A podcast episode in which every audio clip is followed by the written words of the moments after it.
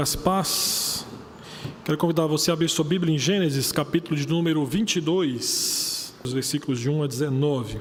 É um texto bastante conhecido daqueles que já têm uma certa vivência e convivência com a, com a igreja, ou até mesmo familiaridade com a Bíblia. É um texto que fala sobre quando Deus prova Abraão no finalzinho da sua, da sua história, que é descrita aqui, aqui em Gênesis, e um dos últimos momentos que nós temos da vida do patriarca Abraão é descrito justamente aqui em Gênesis capítulo 22, quando o Senhor pede que ele ofereça o seu filho Isaque, filho da promessa, em sacrifício.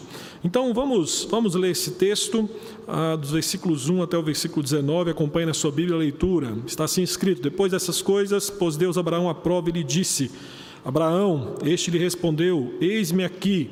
Acrescentou Deus: Toma teu filho, teu único filho, Isaque, a quem amas, e vai-te à terra de Moriá, oferece-o ali em holocausto sobre um dos montes que eu te mostrarei. Levantou-se, pois, Abraão de madrugada, e tendo preparado o seu jumento, tomou consigo dois dos seus servos, e a Isaque, seu filho. Rachou lenha para o holocausto, e foi para o lugar que Deus lhe havia indicado. Ao terceiro dia, erguendo Abraão os olhos, viu o lugar de longe. Então disse a seus servos: Esperai aqui com o jumento, eu e o rapaz iremos até lá, e havendo adorado, voltaremos para junto de vós. Tomou Abraão a lenha do holocausto e a colocou sobre Isaque, seu filho. Ele, porém, levava nas mãos o fogo e o cutelo. Assim caminhavam ambos juntos. Quando Isaque disse a Abraão, seu pai: Meu pai, respondeu Abraão: Eis-me aqui, meu filho. Perguntou-lhe Isaque: Eis o fogo e a lenha, mas onde está o cordeiro para o holocausto? Respondeu Abraão: Deus proverá para si, meu filho, o cordeiro para o holocausto. E seguiam ambos juntos. Chegaram ao lugar que Deus lhe havia designado, e ali ele edificou Abraão um altar. Sobre ele dispôs a lenha, amarrou Isaque, seu filho, e o deitou no altar em cima da lenha. E estendendo a mão, tomou o cutelo para imolar o filho. Mas do céu lhe bradou o anjo do Senhor: Abraão, Abraão. Ele respondeu: Eis-me aqui. Então lhe disse: Não estendas a mão sobre o rapaz e nada lhe faças, pois agora sei que temes a Deus, porquanto não me negastes o teu filho, o teu único filho. Tendo Abraão erguido os olhos, viu atrás de si um carneiro preso pelos chifres entre os arbustos. Tomou Abraão o carneiro e ofereceu em holocausto em lugar do seu filho. E pôs Abraão por nome aquele lugar, o Senhor proverá. Daí dizer-se até o dia de hoje: no monte do Senhor se proverá. Então do céu bradou pela segunda vez o anjo do Senhor Abraão e disse: Jurei por mim mesmo, diz o Senhor, porquanto fizeste isso e não me negaste o teu único filho, que deveras te abençoarei e certamente multiplicarei a tua descendência como as estrelas do céu e como a areia na praia do mar. A tua descendência possuirá a cidade dos seus inimigos, nela serão benditas todas as nações da terra, porquanto obedecestes a minha voz. Então voltou Abraão aos seus servos e juntos foram para Berseba, onde fixou residência. Ah, meus queridos, o tema que eu quero dar para esse sermão é confiando no Deus provedor. Ah, confesso para os irmãos que, pensando em provisão do Senhor, em como que Deus de fato responde ah, de forma providencial na vida dos seus servos, me veio à memória a história de Hudson Taylor. Hudson Taylor, um missionário bastante conhecido por conta de ser considerado por muitos como um dos pais ou pioneiros das missões modernas. Esse homem era um inglês que dedicou a sua vida, praticamente boa parte da sua vida, a fazer missões na China. Ah, em 1900, quando Hudson Taylor estava na China, naquele país estourou uma, uma rebelião, conhecida como a rebelião dos Boxers. E nesta rebelião que assolou o país, muitos cristãos foram mortos. Nesse período, o missionário Hudson Taylor, que ali estava na China, recebia telegramas atrás de telegramas relatando o massacre de cristãos e apoiadores da sua missão. E naquelas circunstâncias em que ele, ele se achava, ele sobreviveu apoiando-se em Deus. E uma de suas célebres frases nesse período foi a seguinte: Estou tão debilitado que não consigo escrever, não consigo ler a Bíblia, não consigo sequer orar, só consigo ficar quieto nos braços de Deus como uma criança e confiar. Com algumas vacilações, Abraão é descrito como um homem de fé que confiou na promessa de Deus como uma criança se aquietando nos braços, nos braços do seu pai. Nós vemos isso, querido, em sua partida, lá em Gênesis capítulo 2, quando ele recebe a primeira ordem do Senhor juntamente com a sua, juntamente com uma promessa. Capítulo 15, nós vamos ver novamente a promessa sendo reenfatizada e novamente Abraão não apenas confiando na promessa do Senhor, mas também a obedecendo. Gênesis 17, há uma outra promessa condicionada à circuncisão. E novamente nós vamos ver não apenas Abraão obedecendo a Deus, mas também confiando em Sua palavra. E em Gênesis capítulo 21, quando se concretiza a promessa do Senhor e o nascimento de Isaac. É fato que após o nascimento de Isaac, nós temos que nos lembrar lá em Gênesis capítulo 12, quando Deus faz a promessa de que através de, de Abraão ele teria uma descendência numerosa e que através do descendente de Abraão as famílias da terra seriam abençoadas. Alguns capítulos depois, Deus faz a promessa que mesmo na velhice, Abraão e sua esposa Sara teriam um filho, que é justamente Isaac. Então o ponto é, capítulo 21, Isaac nasce. Se a história de Abraão e Isaac terminasse no capítulo 21, com o nascimento de Isaac, ah, nós entendemos que seria o conto de fadas perfeito. Só que em Gênesis 22, algo inesperado acontece. E o que nós encontramos nesse texto, meus irmãos, é o quanto a fé em Deus é algo sério. Essa narrativa mostra que a história de Abraão não é um conto de fadas, não é uma história de Hollywood em que todos são felizes para sempre, mas é uma história em que a fé em Deus é provada. Neste, neste episódio, Abraão tem que confiar no Senhor, mesmo quando o Senhor parece voltar atrás em suas promessas da aliança, ratificadas quase que durante todo o seu percurso de vida com Deus. Entretanto, quando Abraão obedece e confia, o que o texto nos mostra é que o Senhor provê e ao mesmo tempo o Senhor fala com ele uma última vez, reafirmando todas as bênçãos prometidas de uma forma mais elevada. Então, pensando nessa ideia de que devemos confiar no Senhor como um Deus provedor, eu quero lhe mostrar nessa noite, através da vida e exemplo de Abraão, como que nós demonstramos essa confiança nesse Deus provedor. O primeiro ponto que penso com você é que nós confiamos no Deus provedor quando nós demonstramos lealdade irrestrita ao Deus que servimos. Observe no texto, no versículo de número 1, que o texto começa dizendo: depois destas coisas, ou seja, depois do nascimento de Isaac e da expulsão de Ismael no capítulo 21, Deus resolve provar, Deus resolve testar novamente a fé de Abraão. A, a, expressão que é dita aqui no texto, no versículo 21, essa ideia de, de provar, a, dá a ideia aqui, pelo hebraico, claramente que Deus resolveu testar Abraão. Partiu de Deus a ideia do teste. E o que é interessante é que, lá no, no hebraico, na gramática hebraica, a ideia do provar é que Deus iria provar, não de, não de uma maneira, maneira tranquila, mas seria algo de forma, de forma bastante intensa. Então, o teste supremo é se Abraão estava disposto a sacrificar Isaac. Se de fato Abraão estava disposto a confiar em Deus, a ponto de oferecer o seu filho amado em holocausto ao Senhor. Então, eu quero que você entenda o seguinte: lê essa história, já sabendo o final, lá dos versículos 12 em diante, de que, de que é um teste e que Abraão passou nesse teste, é uma coisa. Mas é importante sempre que lemos um texto como esse, nos colocar no lugar de quem, de certa forma, o teste é lançado. Então, você que é pai, você que é mãe, você pode ter uma noção maior, mais profunda desse texto, quando você se coloca no lugar de Abraão. Como que você reagiria a esta ordem dada por Deus de oferecer o seu filho, e aqui no caso, o filho da promessa, em sacrifício ao Senhor? Então, surpreendido pela, pela ordem de Deus, o que nós vemos no texto é que Abraão obedece imediatamente, sem nenhuma hesitação. O versículo 3 vai nos falar que ao romper da aurora, ele estava de pé, ou seja, debaixo dos propósitos divinos, ele não se esquiva de, de responder obedientemente. E o que é, o que é fascinante na, na história de, de Abraão é que no versículo, versículo 1 vai nos falar a resposta dele: Eis-me me aqui.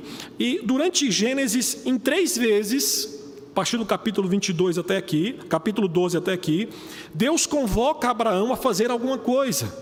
É uma convocação com uma ordem, e em todas elas a resposta de Abraão é a mesma: eis-me aqui. Além disso, há outro, outro aspecto interessante nesse texto, e também nos impressiona, é que Abraão, quando recebe essa ordem de Deus, ele nada fala com Deus, ele também nada fala com, com a sua esposa. Então, diante dessa palavra, o que nós vamos ver, diante da palavra do Senhor, é que Abraão responde imediatamente. E o que, é, o que é interessante na história de Abraão é que, se você for no capítulo 18, você vai ver que o silêncio aqui no capítulo 22 se contrapõe com a, a vamos dizer assim, as indagações de Abraão no capítulo 18, quando Deus diz que vai é, jogar juízo, derramar juízo sobre Sodoma e Gomorra. Lá no capítulo 18 nós vamos ver que ele, ele argumenta com o Senhor, mas Senhor, se tiver 50 justos, se tiver 40 justos, se tiver 30 justos, mas aqui no capítulo 22, ele simplesmente obedece. Ah, um puritano, ele dizia uma coisa muito interessante sobre essa questão de obediência, que ele dizia que o sinal da verdadeira obediência é como submissão, colocar a vontade de Deus acima da vontade da criatura, mesmo quando aparentemente a vontade divina não traz vantagens para ela. Então, durante três dias, o texto nos fala que Abraão viaja junto com Isaac. Durante três dias, Abraão não considerou desobedecer a ordem de Deus. E entenda uma coisa: este intervalo de três dias mostra que ah, Abraão não obedeceu a Deus por, por mero súbito, ou um mero, um mero súbito impulso. Não, esse, esse, esse teste nos mostra que realmente Deus estava provando a lealdade restrita de Abraão e ele não considerou desobedecê-lo. A narrativa desse texto diz respeito ao reconhecimento da parte, a parte de Abraão, de que Deus é Deus. O Deus que exige o filho de Abraão é aquele Deus que proíbe qualquer Deus alternativo, qualquer confiança alternativa. Ele insiste em ser confiável. E Deus realmente testa dessa maneira. Atente no versículo 12. O texto evidencia isso quando diz: Agora sei que teme a Deus. Esta é a resposta do anjo do Senhor ao final do teste que Abraão é submetido. E aqui nos mostra a finalidade. O teste da fé aqui tinha como finalidade provar se a fé de Abraão estava tão somente apegada a Deus ou a outra coisa. Era para ver se Abraão amava mais a Deus do que a seu filho. Ah, é fato que quando nós olhamos essa palavra temer, nós pensamos que a ideia aqui é que Abraão teve medo de Deus. Não, mas não é. A ideia aqui de, de temer lá no hebraico é o equivalente a obedecer aos mandamentos de Deus. Ou seja, Deus havia ordenado que Abraão oferecesse o seu filho amado e Abraão temeu a Deus. Abraão obedeceu a Deus. Além disso, o verbo provar também, aqui, não apenas nessa passagem, mas em outras passagens bíblicas, lá no hebraico, é usado no sentido de determinar se Israel confiaria em Deus ou se o mesmo tempo ele procuraria se apegar a outro Deus. E aqui é importante você entender que os primeiros leitores desse texto foram o povo de, foi o povo de Israel que estava peregrinando no deserto pouco antes de entrar na terra prometida.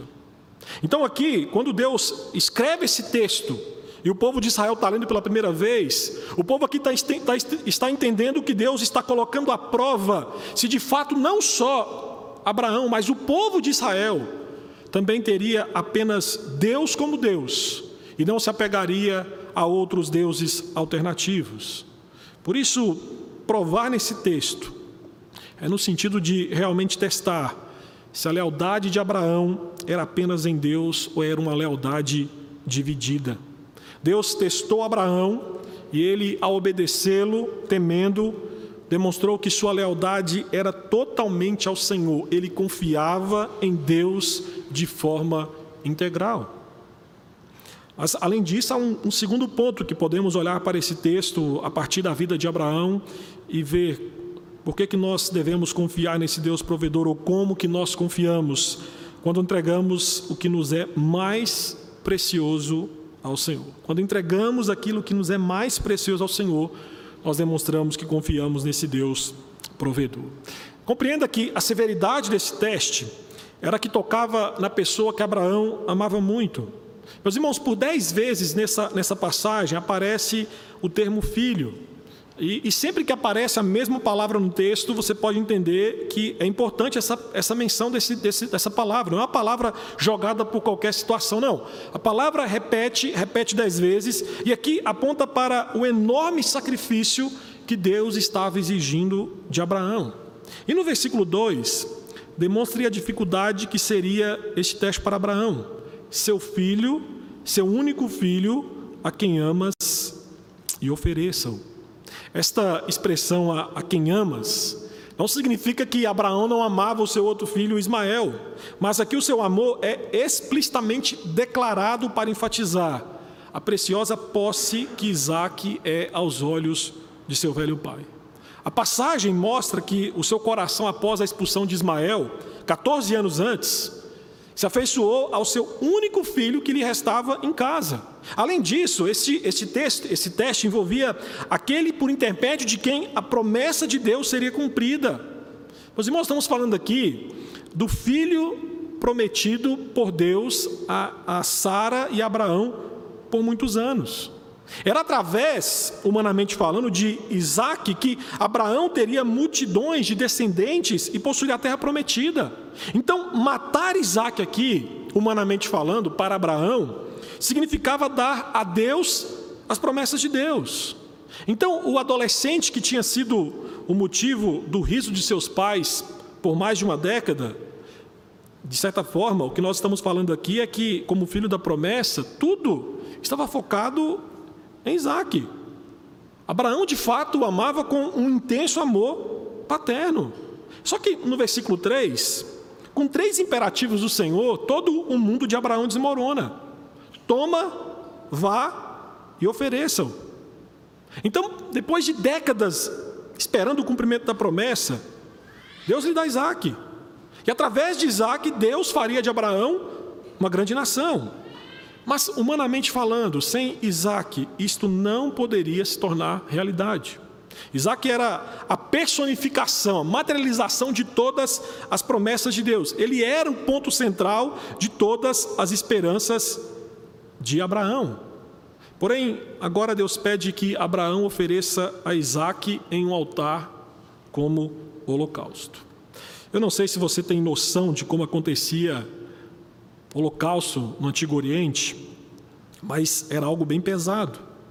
Então, quando alguém oferecia um holocausto, primeiro cortava-se a garganta, depois era feito o desmembramento das partes do corpo da oferenda, e depois é um sacrifício de fogo no qual as partes desmembradas eram completamente consumidas no altar. Então, este é o horror que Abraão deve ter pensado. O seu filho amado, filho da promessa, o filho esperado por anos após anos, seria alvo deste tipo de holocausto. E um holocausto consumia totalmente o sacrifício, não sobraria nada. Seria como se Sara nunca tivesse dado a luz a Isaac, ou seja, a longa jornada de Abraão com Deus seria em vão. O futuro ou as promessas do Senhor dadas a Abraão, humanamente falando, se tornaria fumaça. Deus estava pedindo, então, aqui que Abraão agisse contra o bom senso, contra as suas afeições naturais e suas esperanças nas promessas futuras. E o mais pesaroso aqui é que Abraão deveria fazer isso com as próprias mãos. O riso, que isso significa o nome de, Isaac, seria perfurado pela, pelas mãos do seu próprio pai. O riso cessaria porque o seu pai tiraria a sua vida. E Abraão teria sim que usar novamente a faca em seu filho. No capítulo 17, ele usa na circuncisão. E agora, aqui, de certa forma, ele usa, ou teria que usar, para tirar a vida do seu filho. E o texto nos fala que Abraão caminha juntamente com seu filho até o local determinado, constrói o altar, coloca a madeira em ordem, amarra o seu filho Isaque e o coloca em cima da madeira. E o versículo 10 então nos mostra que, implacavelmente, sem hesitar, Abraão estendeu a mão, pegou a faca para sacrificar o seu filho. Mas no versículo 11, o anjo do Senhor o interrompe e diz que agora Deus sabe que Abraão o teme porque ele não negou o seu filho amado. A intervenção divina aqui É Deus afirmando que Abraão passou no teste porque ele estava disposto a lhe entregar aquilo que lhe era mais precioso. A fé de Abraão, de acordo com a narrativa bíblica, se apegava ao valor supremo Deus, porque ele não se esquivou de entregar aquilo que lhe era extremamente precioso, o seu filho. Além disso, há uma terceira terceiro ponto que quero pensar com você nessa noite, quando demonstramos que confiamos nesse Deus provedor, quando nós esperamos a solução em Deus. Abraão, depois de três dias de peregrinação, não mudou de ideia. E o que é fascinante é ver como que as suas instruções aos seus servos demonstram não apenas sua firme obediência, mas sua confiança em Deus. Observe que no versículo, no versículo 5, de forma sincera e convicta, ele afirma a seus servos que depois de oferecer Isaac como holocausto, ambos voltariam juntos.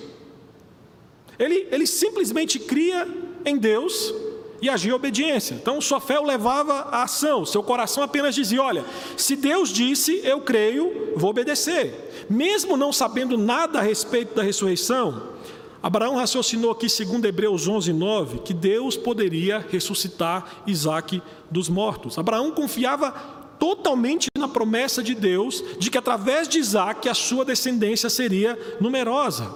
E mesmo que ele fosse morto, de alguma forma, Deus o traria à vida e cumpriria a sua promessa. Mas observe no versículo 7. O versículo 7 é um dos pontos mais tristes para quem é pai nessa passagem, ou mãe. Isaac percebe que está faltando algo e pergunta ao seu pai: Pai, está aqui o fogo, está aqui a madeira, está aqui o cutelo, mas onde está o cordeiro para o holocausto? Pense em, pense em Abraão, como um pai ao receber esse tipo de questionamento. As palavras de Isaac aqui devem ter dilacerado o coração do seu pai como como uma faca. Onde está o cordeiro? E aqui é importante você entender que não indica aqui, assim, de certa forma, indica não apenas a ingenuidade de Isaac, mas também a confiança absoluta de Isaac em seu pai. E aí no versículo 8, então, Abraão responde: O próprio Deus providenciará o cordeiro para fazermos o holocausto. Você pode pensar, mas aqui Abraão então está enganando Isaac. Não, Abraão não está enganando Isaac. Aqui Abraão simplesmente aponta que Deus proverá, que Deus trará a solução. Abraão aqui passa do problema para a fonte da solução. E esta resposta de Abraão, novamente aponta para a sua total confiança em Deus. Ele não sabe se Deus providenciará um resgate para Isaac, ou se Isaac é o ato de provisão de Deus. Ele não sabe mas ele confia sem reservas. O patriarca encontra o seu único refúgio no provedor divino, que é inescrutável, mas é confiável. E Abraão diz: Deus proverá para si. E aqui é uma forma literal de Abraão dizer: Deus é Deus. Deus proverá para si ao mesmo tempo uma declaração de confiança, mas também de esperança de futuro. João Calvino, comentando esse texto, nos fala que este exemplo é para a nossa imitação. Em tais dificuldades, o único remédio é deixar o evento para Deus, a fim de que Ele possa abrir um caminho para nós quando não há nenhum caminho. E o texto nos fala que quando Abraão estava pronto para sacrificar o seu filho, no versículo 13, o anjo do Senhor o interrompe e o texto segue dizendo que, ao estender os olhos, ele vê a provisão de Deus, um cordeiro. Assim o cordeiro morre, Isaac vive. E porque Isaac vive, Israel, que é o povo de Deus, que está tendo primeira primeiro contato com esse texto de Gênesis, ele passa a saber que eles viverão. Cordeiro em vez de Isaac, o cordeiro em vez de Israel. E a resposta de Abraão é colocar o nome daquele lugar de o Senhor proverá. E por três vezes nessa passagem, Abraão usa essa expressão referindo-se à pessoa de Deus. E nos versículos 15 a 19, após o holocausto, pela última vez, aqui em Gênesis, o Senhor fala com, com Abraão E nessa última fala do Senhor com Abraão, Deus está novamente enfatizando e, de certa forma, colocando numa moldura ainda maior, mais ampla, que por conta da obediência, por conta da fé de Abraão em Deus, todas as promessas que Deus fez a ele seriam cumpridas através do seu descendente Isaac. Aqui, meus irmãos, a revelação, a narração nos leva a uma, a uma nova revelação sobre Deus, porque se no versículo 1 Deus é aquele que prova, lá no final, no versículo 14, Deus é aquele que provê. Então, em, em sua, assim, em suma, afirmação enigmática de Abraão, Deus proverá para si, e a conclusão aí no monte chamado Deus proverá, atestam que o cordeiro substituto não apareceu por acaso ou por pura sorte. Pelo contrário, atestam que o mesmo Deus, que em sua soberania estabeleceu a prova, é aquele que resolveu a prova com benevolência, com graça e misericórdia. E eu quero pensar com você ainda algumas implicações desse texto para nós. Esse texto é um texto riquíssimo e tem muito tem muito a nos, a nos ajudar na nossa prática de vida cristã. Eu quero pensar algumas implicações e quero lançar algumas perguntas para você nessas implicações. A primeira implicação é: você confia de fato na providência divina? Você confia nesse Deus provedor? Nós cantamos nessa noite, sob confiança. Nós cantamos que o seu amor não falha. Mas uma coisa é cantar, quando todo mundo está cantando, a outra é quando a nossa fé é testada, a nossa fé é provada. Meus queridos, ler essa história sem saber que era um teste do Senhor é terrível. Mas nós sabemos que era um teste, só que Abraão não sabia. Por isso que testes mostram como, como alguém realmente é. E geralmente testes ou provas da nossa fé envolvem dificuldades. E o entendimento é que, é que um teste nos alerta para a verdade de que o crescimento na fé envolve, envolve provações. Quando Deus testa, quando Deus prova a nossa fé, ela, ela é esticada e assim ela cresce. E aqui no texto que nós expomos nessa noite, a fé de Abraão foi esticada ao limite máximo para, para ver se ele iria se manter firme. E ele se manteve. E por isso esse homem se torna um grande exemplo de fé, de fé em Deus para nós. Eu quero que você entenda nessa noite que Deus prova para identificar o seu povo, para discernir quem é sério sobre a fé e para saber cujas vidas ele será totalmente Deus. Confesso para você que, pensando no contexto de vida cristã que nós vivemos hoje, no cenário nacional, um texto como esse não é bem visto. A não ser a parte da provisão, não a parte do teste, porque nós vivemos atualmente cercados por pessoas que desejam uma religião extremamente, extremamente complacente. Muitos desejam Deus, ensinam sobre Deus, só que é um Deus que não prova o seu povo. Nós vivemos numa época, como dizia James Packer, de uma religião vida mansa. Nós vivemos o que muitos entendem como um deísmo moralista terapêutico, ou seja, a ideia de que Deus nos criou, mas não se envolve na nossa vida, é o deísmo. Moralista, porque está na ideia daquilo que eu posso fazer por mim mesmo, e terapêutico, por quê? Eu sempre procuro meu bem-estar. Nós vivemos um cristianismo, infelizmente, de uma época de discipulado cristão sem custo, sem dificuldade. E digo para você, Aquilo que, que chama e que nos atrai no que diz respeito à religiosidade e vida cristã é a seguinte ideia: quanto mais fácil servir a Deus, melhor o é. Tem um ditado popular que diz que um mar tranquilo não produz um bom marinheiro. Entenda que na fé cristã é a mesma coisa. Uma vida cristã tranquila não produz uma vida cristã vigorosa. Meu querido, os tempos de teste para Israel e para todos nós que somos herdeiros de Abraão, são aqueles momentos em que é sedutoramente atraente encontrar uma alternativa mais fácil e menos exigente que a de Deus. As provações são, são enviadas por Deus e nos levam a descobrir se de fato queremos dizer o que dizemos sobre a nossa fé ser unicamente fundamentada no Evangelho. Dessa forma, a nossa fé é constantemente confrontada, nossa fé é testada, nossa fé é provada. Entretanto, assim como a fé de Abraão foi estabelecida no meio da contradição entre o teste de Deus sua provisão, o nosso também o é. O Deus que testa é o Deus que provê, o testador é o provedor. Então, ambas as verdades são reais, mas que devem ser apropriadas pela fé. Entenda uma coisa: quando Deus te provar, Ele proverá para você.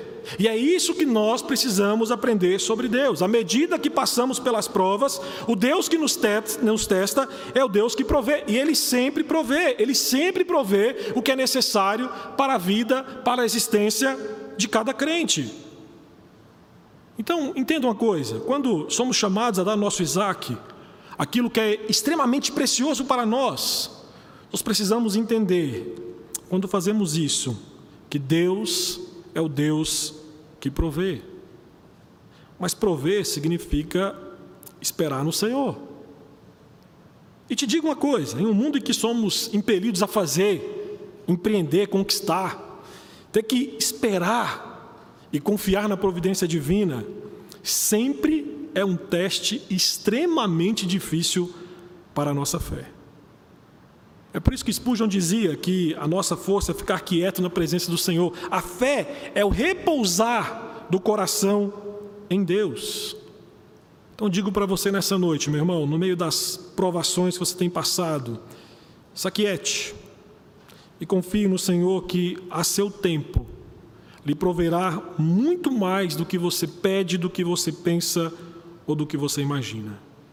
Como cantamos nessa noite, confie em Deus como você pode Ele lhe dará muito mais do que você esperava, e então você confiará ainda mais nele. Deus sempre provê para o seu povo, dando boas dádivas que não podem ser explicadas e em alguns momentos nem mesmo esperadas. Mas há uma segunda implicação que penso contigo nessa noite, e gostaria que você refletisse a partir desse texto. Cristo é tudo em sua vida? Cristo é tudo em sua vida. Nesta passagem, Deus pediu a Abraão aquilo que lhe era mais precioso. Esse teste tocou naquilo ou naquele a quem ele amava demais. A ordem divina para Abraão: toma o teu único filho a quem amas e oferece um holocausto, escrutina, escrutina o seu coração, evidenciando quem aquele homem mais amava. De certa forma, Deus pediu aquilo que era objeto de um afeto excessivo de Abraão para ver, para ver em quem o seu coração se apegava de verdade. Na história bíblica, meus irmãos, quero te falar que ah, não foi apenas, não foi apenas, vamos dizer assim, Abraão que teve a bênção de ser provado por Deus. Não, outros crentes passaram por situações difíceis em que o seu amor e lealdade a Deus foram foram testados. Vai para 2 Coríntios capítulo 1, versículo 8 e 9. Você vai ver isso. Você vai ver ali que Paulo dizendo que passou por várias aflições a ponto de ser esmagado, esperando a morte. Só que no versículo 9 ele vai dizer que o resultado é que ele deixou de confiar em si mesmo, como nós cantamos nessa noite, e aprendeu a confiar somente em Deus, que ressuscita os homens da morte. Abraão, Paulo, Jó, quantos outros homens foram submetidos a provas. Mas todos demonstraram que o seu afeto, afeto último estava apegado à pessoa de Deus. Deixa eu te falar uma coisa. Eu creio que esta, essa pandemia, ou ainda estamos passando por ela, é uma, é uma grande prova. Tem sido uma grande prova para escrutinar o nosso coração e evidenciar quem é tudo ou o que é tudo para a nossa vida. Quantos de nós, em 2020, foram provados, perdendo emprego, outros hospitalizados, outros enlutados por conta da pandemia? Quantos de nós, antes da pandemia, pensávamos ter uma fé robusta, um contentamento em Cristo inabalável? E a pandemia veio e evidenciou que a nossa fé não é tão forte assim, que o nosso contentamento em Cristo não é tão inabalável assim. Compreenda que as provações da vida, da vida enviadas por Deus não visam a nossa destruição, mas a nossa edificação. Deus nunca, ao nos enviar uma prova, a envia para a nossa destruição, mas a envia para a nossa edificação. Mais do que isso, muitas vezes Ele usa as aflições como um, como um, um diaspasão para nos, nos afinar com o tom da melodia celestial. Ele usa as provações para realinhar os nossos afetos. E quando Cristo Jesus nos chamou para tomar a nossa cruz e segui-lo, ele estava dizendo que os nossos afetos, os nossos amores, os nossos anseios seriam realinhados ao dele. O pastor Jeff Smith, um escritor americano, diz que o chamado cristão é um chamado a querer o que Deus quer, a desejar o que Deus deseja, ansiar pelo que Deus anseia e almejar por um mundo onde Ele é tudo em todas as coisas. Então Jesus instrui, Jesus trata, Jesus corrige e purifica os nossos amores. Cristo é aquele que invade as regiões mais profundas, escondidas, aquecidas e apaixonadas do nosso coração e as redime. E somente quando Deus, através de Cristo, invade o nosso coração, tratando os nossos afetos, é que enxergaremos que para nós pecadores, Cristo não é tudo o que nós precisamos, mas Ele é tudo o que nós temos. Tem uma, uma história que eu ouvi certa feita atrás, em um, em um sermão, que uma família cristã voltava de um, de um culto, quando o seu carro se envolveu em um acidente. E a filha do casal de dois anos foi arremessada para fora do carro. E o pai, então, cristão, ao sair do carro e pegar a filha no seu colo, já desfalecida, aos prantos, ele orou, parafraseando o Salmo 73, versículos 25 e 26. Que mais tenho eu no céu? Não há outro em quem eu me compraza na terra. Ainda que minha carne e meu coração desfaleçam, Cristo é a fortaleza do meu coração e a minha herança para sempre. Alguém já disse que qualquer pássaro pode cantar em um dia ensolarado, mas só a espécie gerada com as marteladas no, nos cravos da cruz de Cristo pode entoar os hinos mais belos nas horas mais tenebrosas da sua existência. Meu irmão, que a música que saia sempre dos nossos lábios, como servos do Senhor, seja: se eu tiver Cristo e somente Cristo, eu tenho tudo de que preciso, tanto na vida quanto na morte. E a última pergunta para você nessa noite, que finaliza o sermão: Você crê no Cordeiro substituto providenciado por Deus para a sua salvação?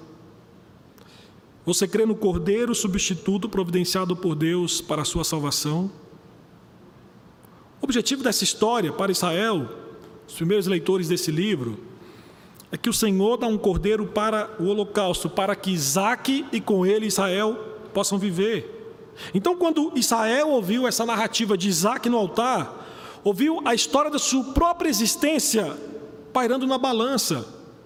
Para, para Israel, a morte ou a vida de Isaac é o coração do enredo. Então, no clímax, Isaac está apenas aqui a um golpe para morrer.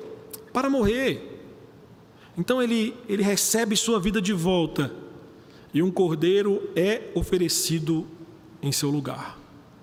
Nessa narrativa, meus irmãos, Israel aprende que o Senhor provê um cordeiro para um holocausto, para que Isaac e os seus descendentes, Israel, possam viver. Deus, Deus queria ensinar a Abraão, a Isaac, a Israel, ao seu povo a viver apenas pela graça do Senhor, que provê uma oferta substitutiva para que seu povo possa viver. E o que é fascinante é que Jesus, lá em João 8,56, disse que Abraão, vosso pai, alegrou-se por ver o meu dia, viu e regozijou-se. Meus queridos, Abraão teve um discernimento exclusivo de que o caminho de salvação que foi estabelecido por intermédio de Jesus Cristo estava sendo explicitado aqui.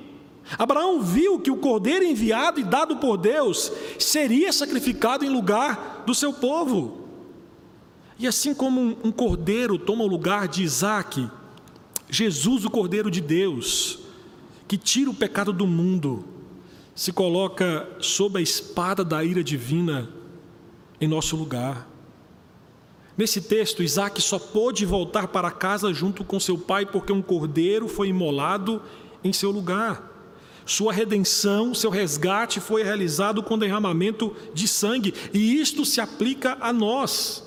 Nós só podemos caminhar para a casa do Pai Celestial porque o Cordeiro de Deus, Jesus Cristo, derramou o seu sangue em nosso lugar e a nosso favor.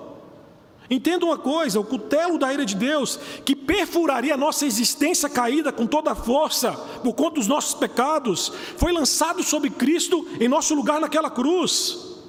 Deus colocou os nossos pecados sobre Jesus, e Ele, como nosso substituto, recebeu a punição dos nossos pecados, a punição que pertencia a cada um de nós, por causa dos nossos pecados. A morte caiu sobre Cristo. Os nossos pecados foram transferidos a Jesus, que morreu em nosso lugar, e somente essa substituição satisfaz a justiça de Deus. A morte de Jesus foi sacrificial, substitutiva, expiação vicária. Ele tomou o nosso lugar e sofreu a justa punição que nos era devida, porque nós transgredimos a lei de Deus. E nesse texto, não sei se você se atentou para isso, que mesmo após Abraão passar no teste, Deus não suspende o sacrifício, ele apenas troca a vítima e assim também acontece conosco. A graça nos liberta, mas é somente porque Deus pagou todo o custo da nossa redenção através do Cordeiro de Deus que tira o pecado do mundo, Jesus Cristo. Deus provou e prova eternamente para nós que Ele é o Senhor que provê, porque proveu um cordeiro substituto, não somente para Isaac, mas para todos nós. Aquele cordeiro que foi sacrificado no lugar de Isaac é um símbolo, é um tipo de Cristo que morreu em lugar e em favor do seu povo. Jesus é sim o Cordeiro de Deus que tira o pecado do mundo. Jesus é o Cordeiro de Deus que foi imolado, sacrificado na cruz em nosso lugar. Por isso eu quero me dirigir a você que está aqui nessa noite, que ainda não crê nesse Cordeiro substitutivo, Jesus Cristo. Você não pode ser o seu próprio Salvador. Ninguém pode ser. Homem nenhum consegue se salvar parcialmente ou inteiramente, inteiramente. Por isso, se você não está em Cristo, a notícia ruim para você é que você é tudo o que você tem para a sua redenção. Se você não está em Cristo, não existe cordeiro substituto para você. Você é o próprio cordeiro. E a notícia mais trágica disso tudo é que o seu sangue derramado não tem qualquer valor remidor. Se você não crê no Cordeiro de Deus que tira o pecado do mundo, eu quero lhe falar que o cutelo da ira divina há de perfurar sua existência quando você for lançado no lago de fogo no inferno. Se não temos a fé em Cristo, se não estamos em Cristo, o que nos resta? O que nos resta é sermos imolados porque transgredimos a lei de Deus. Mas para aqueles que estão em Cristo, a notícia boa é que nós podemos cantar a todos os pulmões aquilo que diz o hino 268. Jesus foi pendurado no madeiro e ali seu sangue foi vertido, onde cumpriu o nosso resgate. Nós vamos fazer isso, vamos cantar o hino 268 como resposta àquilo que nós ouvimos.